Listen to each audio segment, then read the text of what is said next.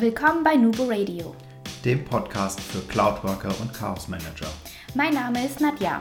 Mein Name ist Markus. Wir sind die Nubo Workers und das ist unser Podcast. Du wolltest schon immer wissen, wie andere Firmen Cloud-Technologie einführen und wie man das App-Chaos in den Griff bekommt? Dann bist du hier genau richtig. Wir versorgen dich mit den neuesten Informationen zu cloudbasiertem Arbeiten, liefern Input zu Best Practices und reden ganz offen über die Notwendigkeit von Chaos Management. Hallo und herzlich willkommen zu einer neuen Folge Nubo Radio. Heute wieder im Interview und zwar mit Stefan Jonas. Stefan, stell dich doch mal kurz unseren Hörern vor. Ja, mein Name ist Stefan Jonas. Ich äh, arbeite bei Kaufland, leite dort das Team Business Management und wir beschäftigen uns gerade äh, mit unserer hausinternen SharePoint-Plattform. Okay, du bist ja auch kein ITler per se. Du bist ja mehr so ein Quereinsteiger. Ja, das ist richtig. Ähm, also ich bin wirklich kein, äh, von Haus aus kein ITler.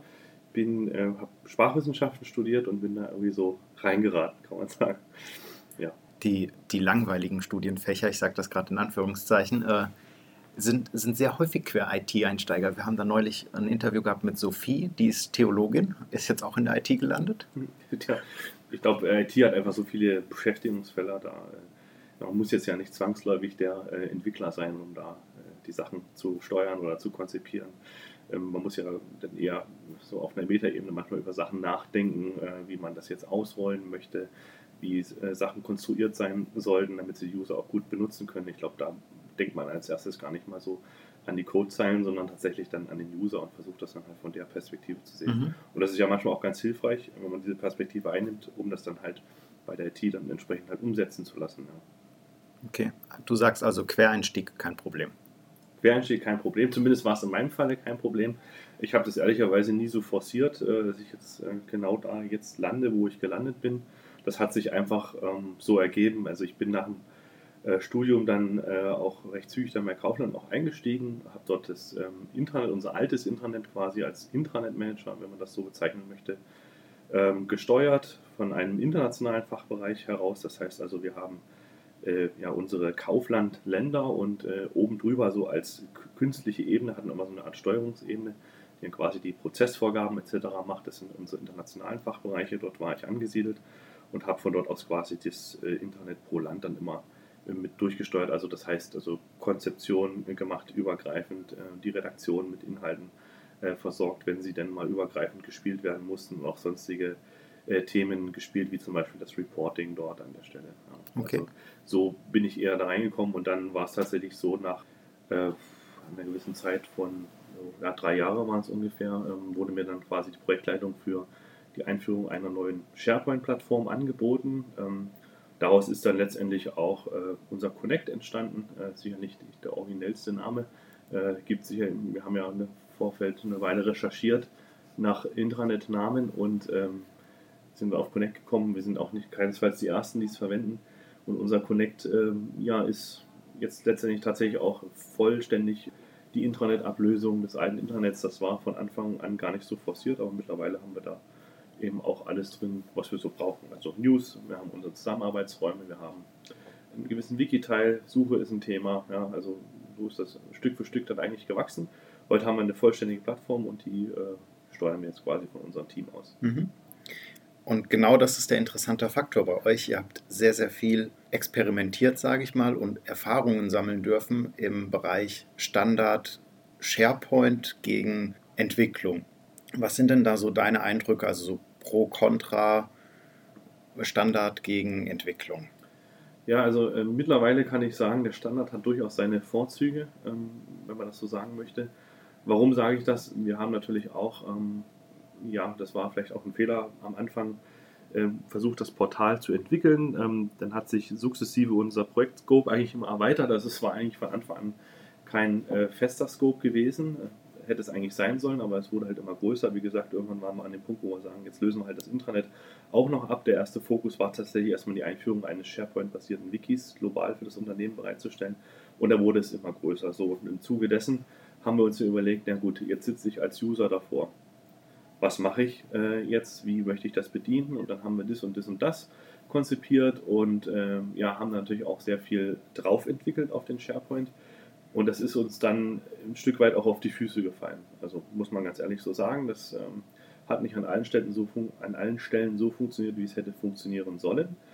Und deswegen haben wir uns dann irgendwann, nachdem wir es ausgerollt hatten und das ganz okay lief, ähm, haben wir uns dann auch dafür entschlossen, äh, jetzt das Ding weiterzuentwickeln, aber uns dann wirklich auch eher am Standard zu orientieren, um einfach das, was SharePoint schon mitbringt von Haus aus, ähm, ja, vernünftig einzusetzen.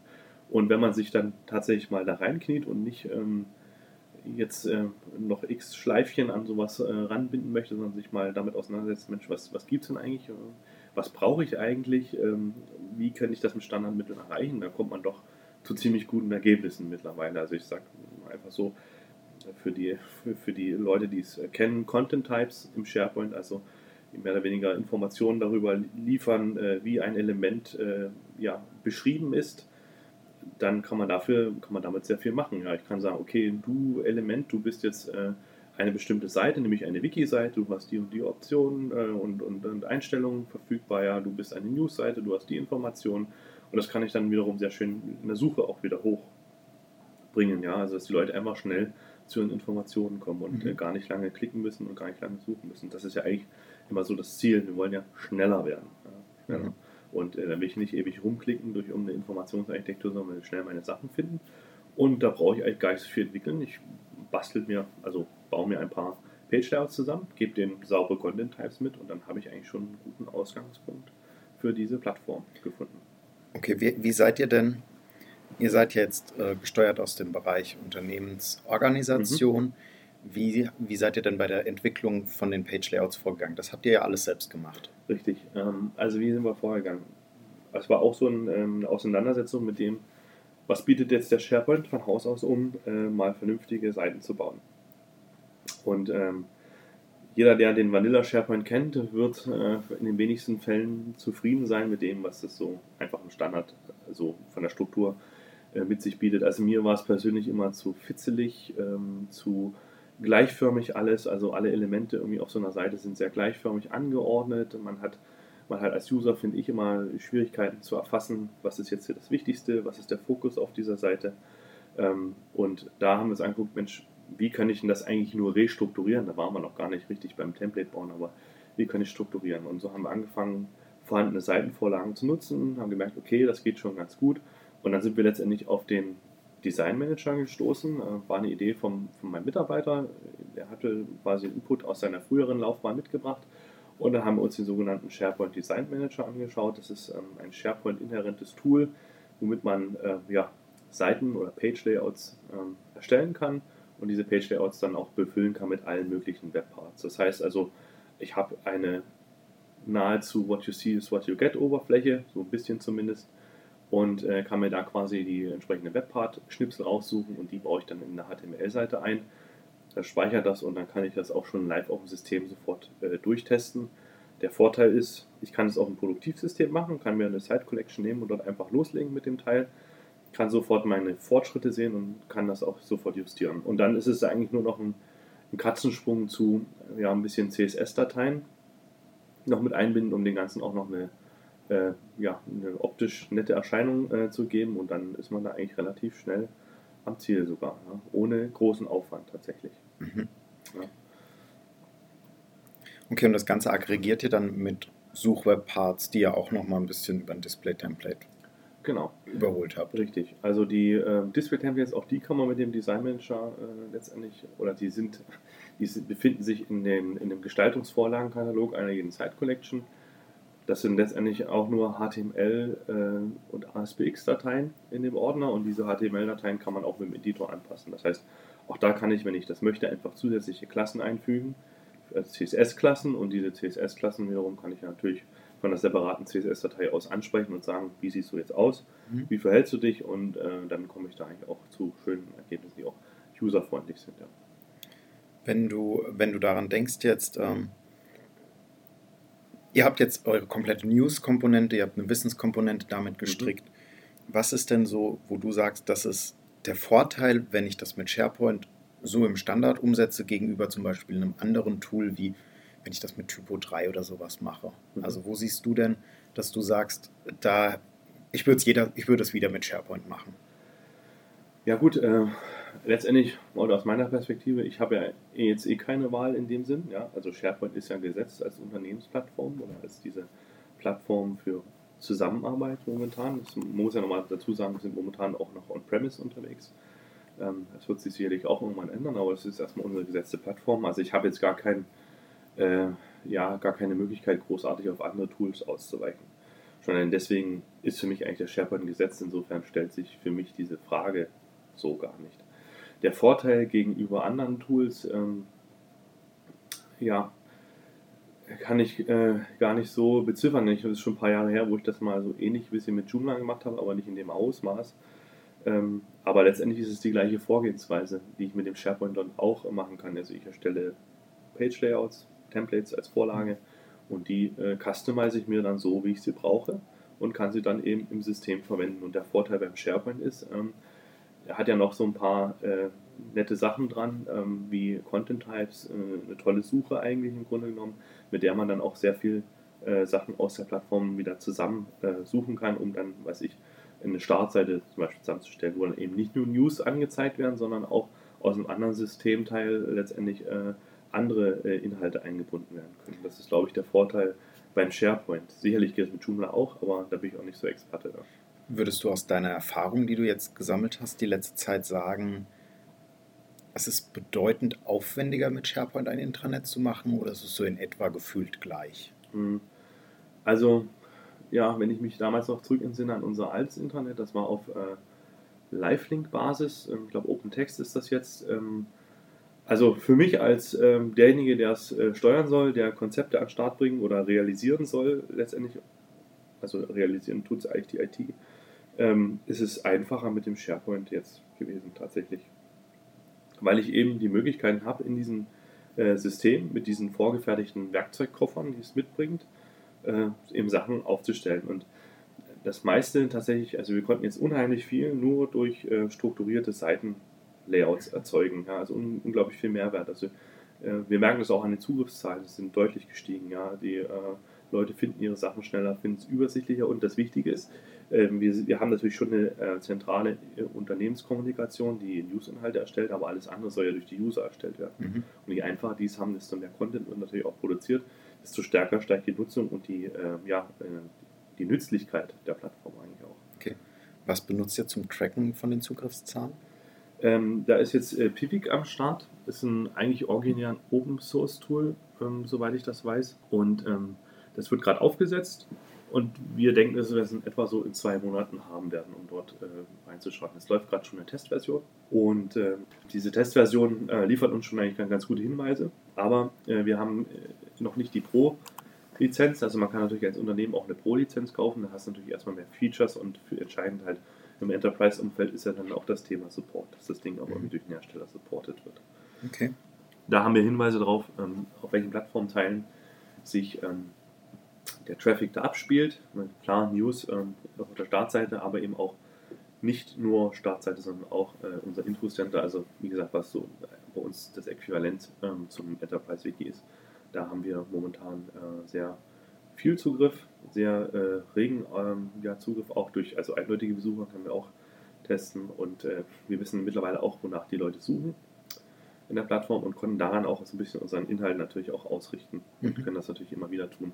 Und wenn wir die Pro-Lizenz dann im Einsatz haben in zwei Monaten, denke ich, können wir da noch mehr machen. Da können wir auch noch detailliertere Reports und so weiter fahren letztendlich. Also schon ein sehr cleveres Konstrukt, auch die Suchauswertung dazu zu nehmen, den Inhalt praktisch genau. zu strukturieren. Also wir haben, ähm, wir haben auch so ein kleines App-Center gebaut, das ist auch suchbasiert. Was heißt App-Center? Ähm, wir haben natürlich als Unternehmen auch webbasierte Applikationen außerhalb von SharePoint noch im Einsatz, die also sei es eben äh, eine SAP-Frontend äh, in irgendeiner Form oder irgendwas anderes und damit kann man eben Rechnungen genehmigen, was weiß ich, kann seinen Urlaub beantragen, alles sowas.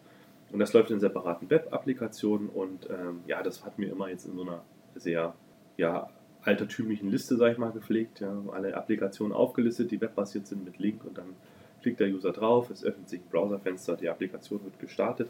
Und jetzt haben wir uns überlegt, okay, ähm, mit der Suche können wir es eigentlich beschleunigen. Wir packen einfach eine kleine Suche noch äh, vorne auf die Startseite. Dort kann der User äh, einfach seinen Begriff eingeben, nach äh, was er jetzt gerade braucht. Meinetwegen Rechnung freigeben oder Urlaub beantragen oder einfach nur Urlaub.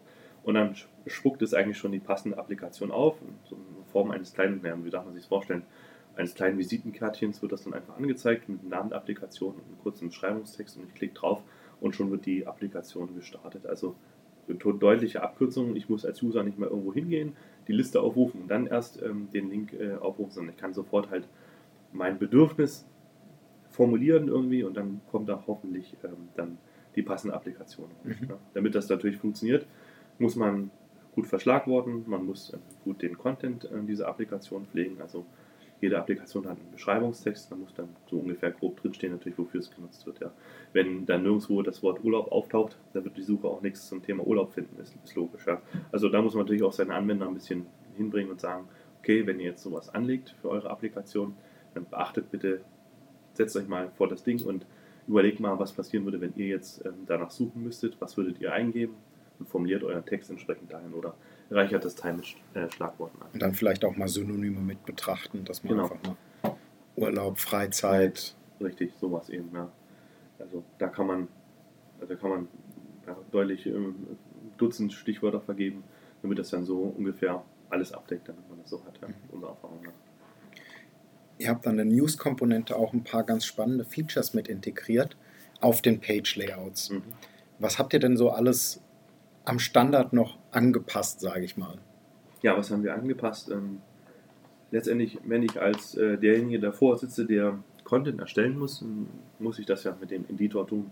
Also ich komme dann irgendwann in diesen Standard SharePoint Editor rein, da klicke ich dann und kann dann natürlich meine Bilder einfügen und mein, äh, mein Text und so weiter. Jetzt war es der Wunsch der Unternehmenskommunikation, dass sie da ein bisschen mehr Flexibilität haben. So. Und ähm, ja, mit den Standardformatvorlagen, die so per se aus dem SharePoint rausputzeln, kann man jetzt nicht sehr viel machen, außer ein paar Überschriften ähm, vergeben und einen Fließtext, vielleicht ein Zitat noch kennzeichnen.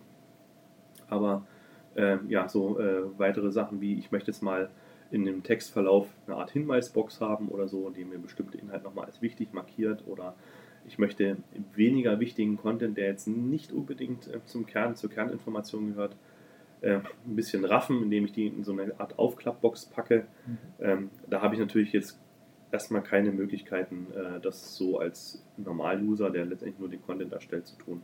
Und da haben wir uns überlegt, ähm, okay, was können wir, wie können wir diesen Editor eigentlich aufbohren? Und äh, aufbohren heißt, ähm, da muss man eigentlich gar nicht viel machen, außer ein paar tatsächlich CSS-Definitionen zu hinterlegen und die dem Editor letztendlich zu übergeben. Das kann man überall nachlesen, das ist bei Microsoft dokumentiert, wie man das machen kann. Ähm, und dann kann man, ja, kann man den ganz normalen ähm, Editor benutzen und äh, hat dann oben in dieser Ribbon Bar auch die entsprechenden Formatvorlagen, wie für Hinweisboxen, für Aufklappboxen. Und was ich als Editor jetzt nur noch tun muss, ist, ich schreibe meinen Text und die Passage, die ich meinetwegen in eine Hinweisbox verwandeln möchte, die markiere ich und klicke einfach oben in der Ribbon Bar auf die entsprechende Formatvorlage und schon ist es fertig. Mhm.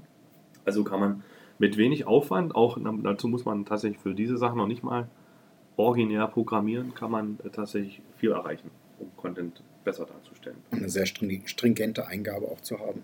Genau. Also man kann den Editor auch dahingehend ähm, anpassen, ähm, wenn man in diesem Design Manager ist und hat ähm, dieser Editor bestimmte Eigenschaften. Also das Editor ist eigentlich auch nichts anderes als wiederum ein Webpart. Jeder, der eine SharePoint-Seite mit Webparts befüllt, wird das kennen. Ich kann irgendwo dann hinzufügen Webpart-Inhaltseditor und das ist genau das gleiche Ding.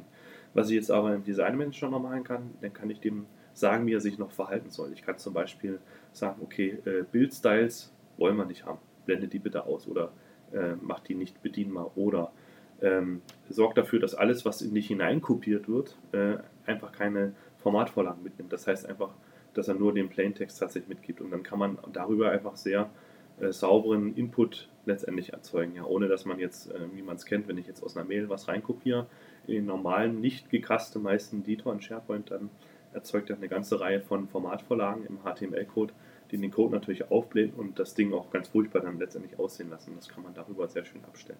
Mhm. Habt ihr denn auch was für die Nutzer eingebaut, so ich sag mal Richtung Easter Egg? Ja, haben wir auch gemacht. Ähm, natürlich, ähm, das konnten wir auch nicht auf uns sitzen lassen. Wir haben dann äh, ein kleines, eine kleine Geburtstagsüberraschung ähm, eingebaut. Also wenn man Geburtstag hat an dem Tag, man öffnet die Startseite, dann wird man durch eine kleine Einblendung überrascht. Also da wird einem guten, ähm, einem Happy Birthday quasi gewünscht. Mit einem netten Bildchen, das verschwindet dann auch wieder und äh, man hat das Glück als Anwender, dass es dann auch den ganzen Tag gilt. Das heißt immer wieder, wenn man die Startseite aufruft, wird man immer wieder äh, mit, den, mit den Bildchen beglückt, aber dann ist es dann auch Gott sei Dank nach dem Tag auch wieder vorbei. Das ist also das so das Salz in der Suppe. Ja, genau, so ein bisschen rund, ein bisschen ähm, der letzte Schliff sozusagen. Genau. Ja, sehr schön. Dann sind wir auch schon soweit durch und wir kommen zu unseren spannenden fünf Abschlussfragen. Jetzt bin ich gespannt. Stefan, Arbeiten in der Cloud bedeutet für dich, okay, ihr seid jetzt nicht in der Cloud, stell dir vor, wir hätten jetzt On-Premise gerade gesagt. Arbeiten in der Cloud, ja, natürlich. Also wir setzen uns schon mit dem Thema Cloud auseinander, also wir sind da nicht ganz äh, unbedarft. Ja, bedeutet für mich, ähm, wenn man jetzt schneller Zugang zu neuen Features, vor allen Dingen, äh, kann viel ausprobieren. Das finde ich toll. Ähm, und vor allen Dingen ja, hat wirklich Anschluss an den, an den letzten Entwicklungsstand. Das ist ja, jeder, der es kennt und auch On-Premise unterwegs ist, ist ja ein Riesenakt, die Plattform von einer On-Premise-Installation auf die nächste zu transferieren, mhm. wenn man alles mitnehmen möchte. Okay. So möchtest du in Zukunft arbeiten? Wie möchte ich in Zukunft arbeiten? Ähm, ja, ich möchte einfach noch mehr ein bisschen, eine Prise mehr Mobility wünsche ich mir für meinen Arbeitsplatz, ähm, dass ich eben auch schon mal früh beim Kaffee oder so, bevor ich überhaupt zu Hause losfahre, vielleicht mal kurz auf meine Termine und E-Mails zugreifen kann. Das geht heute schon, aber das ist bei uns noch relativ umständlich. Ich möchte vielleicht auch schon mal äh, kurz äh, vielleicht mal meine Dateien äh, scannen, die in der Plattform liegen. Das geht auch nicht so einfach, äh, weil wir eben, wie gesagt, on-premise sind. Also mhm. ich wünsche mir ein bisschen mehr Mobility, um einfach flexibler zu sein. Okay. Welche App hast du dir zuletzt runtergeladen und warum? Ähm, da müsste ich mir äh, muss ich kurz überlegen, welche das war. Ähm, ich glaube, es hatte irgendwas mit Alkohol zu tun. ähm, ich muss mal kurz nachschauen. Jetzt hört man wahrscheinlich das Kram, aber dann kann ich euch auch den Namen sagen, welche das war. Ähm, Moment, Die Weinempfehlung für 2018. Ja, ich glaube, es war äh, Vivino. wahrscheinlich kennst du ein oder andere. Man kann dort ähm, ja, ähm, Weinflaschen abscannen und dann äh, quasi auch bewerten. Oder man sieht auch, für welchen Preis sie sonst noch erhältlich sind und wie andere User das Teil bewertet haben. Das habe ich mir einfach mal ausgegeben und anders runtergeladen. Das ist äh, ziemlich nützlich, wenn man sich mit Wein auseinandersetzen möchte. Okay. Das möchtest du unserem Hörer noch mitgeben? Hm, ja, also was, was möchte ich mitgeben? Tja, also es kommt darauf an, wer ihr seid. Äh, wenn ihr so eine Art Fachbereich seid, der jetzt eigentlich originär nicht IT ist, dann äh, ja, probiert einfach die Möglichkeiten vom SharePoint aus. Auch SharePoint Online hat diese äh, vorher genannten Features. Da kann man sehr viel erreichen. Es ist auf alle Mal dazu geeignet, äh, eine Art Rapid Prototyping zu machen, um dann wirklich auch vielleicht schneller zu einer Lösungskonzeption zu kommen und die natürlich dann auch mit der IT zu finalisieren, ganz klar. Mhm. Aber auf jeden Fall sollte man nutzen, sich mal da auseinandersetzen damit. Okay. Und jetzt, da bin ich ganz besonders neugierig bei dir als Germanist. Dein Lieblingszitat? Oh, mein, mein Lieblingszitat. Ähm, ja, tatsächlich, ähm, man kennt es wahrscheinlich, äh, ist ziemlich breit bekannt äh, von Hermann Hesse, das Gedicht Stufen. Jedem Anfang wohnt ein Zauber inne. Also ich denke, das lässt sich dann wirklich ähm, gut übertragen auf viele Sachen, die man so im Arbeitsalltag erlebt. Sich wirklich äh, den Mut haben, auch äh, von bestehenden Lösungen dann mal äh, tatsächlich zu lösen und Neues auszuprobieren. Mhm. Sehr schön. Vielen Dank, Stefan. Bitte. Für deine Zeit und für euch gilt, wenn ihr auch mal an einem Interview teilnehmen wollt oder Fragen habt oder uns bewerten wollt, ihr findet uns auf Soundcloud, auf iTunes, auf Facebook, auf Instagram natürlich auch. Und äh, Twitter ist ein bisschen stiefmütterlich, aber auch da sind wir vertreten. Wir freuen uns auf euer Feedback und immer schön dran denken, Collaboration beginnt im Kopf und nicht mit Technik.